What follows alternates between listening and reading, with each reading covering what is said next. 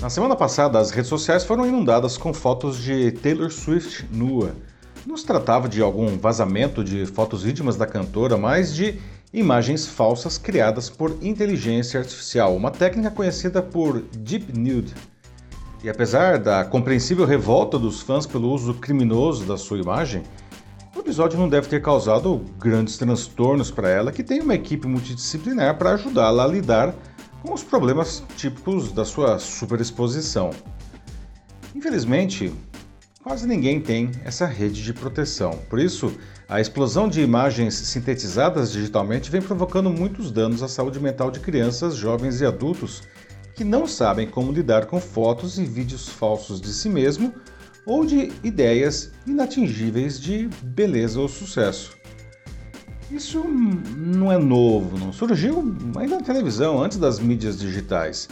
Mas elas potencializaram esse problema que agora se agrava fortemente com os recursos da inteligência artificial generativa usados inadequadamente.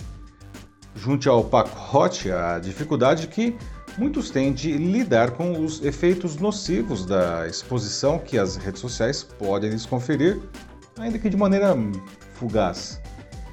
Não é algo pequeno, não é frescura ou bobagem. Família, amigos e as autoridades precisam aprender a lidar com esses quadros, oferecendo o apoio necessário para que o pior não aconteça.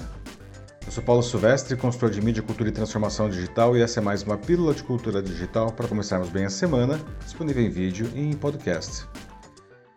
O youtuber PC Siqueira não teve esse apoio. Nesse sábado fez um mês que ele se suicidou em seu apartamento na zona sul de São Paulo.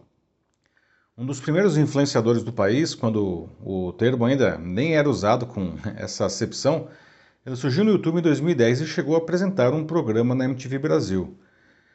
PC Siqueira nunca escondeu que sofria de ansiedade e de depressão. Seu quadro se deteriorou à medida que a sua audiência diminuiu com os anos. A situação piorou muito em junho de 2020, quando ele foi acusado de pedofilia. Sempre disse que estava sendo vítima de uma armação, e de fato, em fevereiro de 2021, a Polícia Civil concluiu que não havia qualquer indício de que ele tivesse cometido o crime. Ainda assim, ele nunca conseguiu se recuperar e chegou, infelizmente, a essa ação extrema no fim de 2023. PC Siqueira foi vítima de aspectos sórdidos da autoexposição, crescem os casos em que as vítimas são envolvidas de maneira totalmente involuntária. Foi o que aconteceu com um grupo de alunas do Ensino Fundamental 2 do Colégio Santo Agostinho, um dos mais tradicionais do Rio de Janeiro, em outubro passado. Alguns de seus colegas usaram plataformas de criação de deep nudes para gerar imagens delas nuas e as espalharam pelas redes sociais. Para uma adolescente, isso é devastador. Né? Subitamente, elas se tornam o assunto da escola inteira, de amigos, de parentes e até nas redes sociais. As fotos passam a ser vistas como se elas as tivessem tirado de fato. Como enfrentar tanta pressão, ainda mais não tendo feito absolutamente nada de errado? Outro fenômeno que não para de crescer com a IA são as influenciadoras virtuais. São imagens de mulheres perfeitas né, que atuam como influenciadoras digitais, mas tanta beldade não existe. Elas são sintetizadas por comandos que podem reforçar estereótipos e falta de diversidade. E isso cria padrões de beleza distorcidos e ainda mais inatingíveis, piorando as já conhecidas pressões por conformidade e empecilhos para aceitar o próprio corpo que afetam muitas mulheres, especialmente adolescentes. O problema fica mais grave quando se observa que por trás dessas criações estão homens, o que reforça a visão masculina de como uma mulher deve ser. Tanto que muitas delas também possuem perfis em sites de imagens pornográficas em que outros homens pagam para ver as avatares nuas, obviamente também sintetizadas. Bem, todas essas práticas podem impactar seriamente o equilíbrio emocional das pessoas. Apesar de já convivermos há duas décadas com as redes sociais, a verdade é que ainda não sabemos lidar adequadamente com a influência de seus algoritmos e a visibilidade que eventualmente recebemos graças a elas. A ascensão violenta da inteligência artificial generativa apenas está acelerando esses efeitos. Veja só, o artista americano Andy Warhol disse em 1968 que, abre aspas, no futuro todos serão mundialmente famosos por 15 minutos, fecha aspas.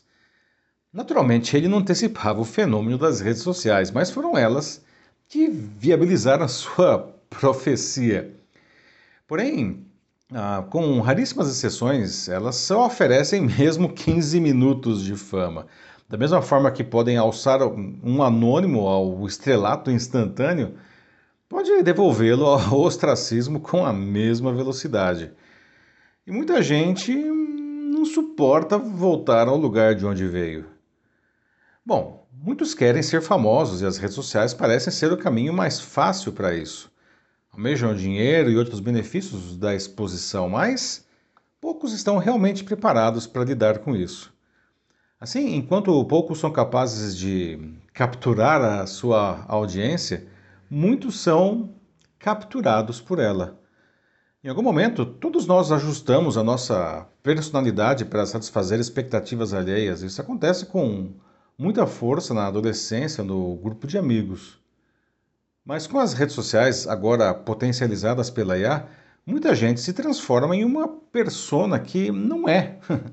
e eventualmente até em algo que lhes cause sofrimento, apenas para agradar o seu público online. Pessoas que nem conhecem e que em muitos casos têm um prazer mórbido de dar suas curtidas pelo nosso pior, desvalorizando o que temos de bom a oferecer em um mundo cão. Atire a primeira pedra quem nunca produziu uma foto pensando nas curtidas que ela geraria. O grande problema disso para muitas pessoas é que elas acabam se tornando reféns dessa persona. Para não perderem a sua audiência, esquecem do que são e passam a viver uma caricatura de si mesmos sem escapatória. Como jornalista, eu aprendi desde cedo a não cair nessa arapuca. Claro que estou atento aos interesses do meu público, mas para não entrar nesse poço narcisista, nunca esqueço que quem eu sou né, ou sobre o que eu falo. Mas eu admito que essa é uma tarefa muito difícil em um mundo digital que vive de aparências distorcidas pela inteligência artificial.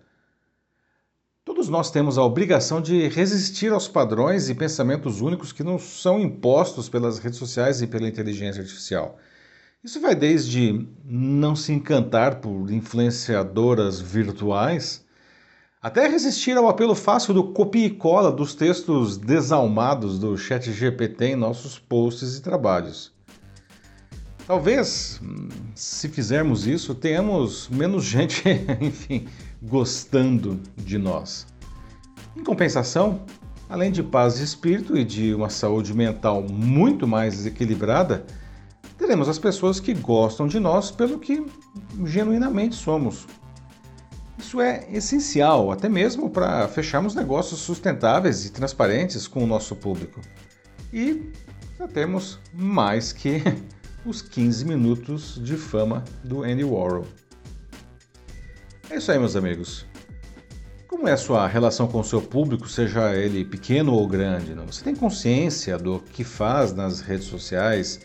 E como a IA pode ajudar você nisso sem atrapalhar? Se quiser debater sobre isso em sua empresa ou instituição, mande uma mensagem aqui para mim que vai ser um prazer conversar com vocês. Eu sou Paulo Silvestre, consultor de mídia, cultura e transformação digital. Um um abraço. Tchau.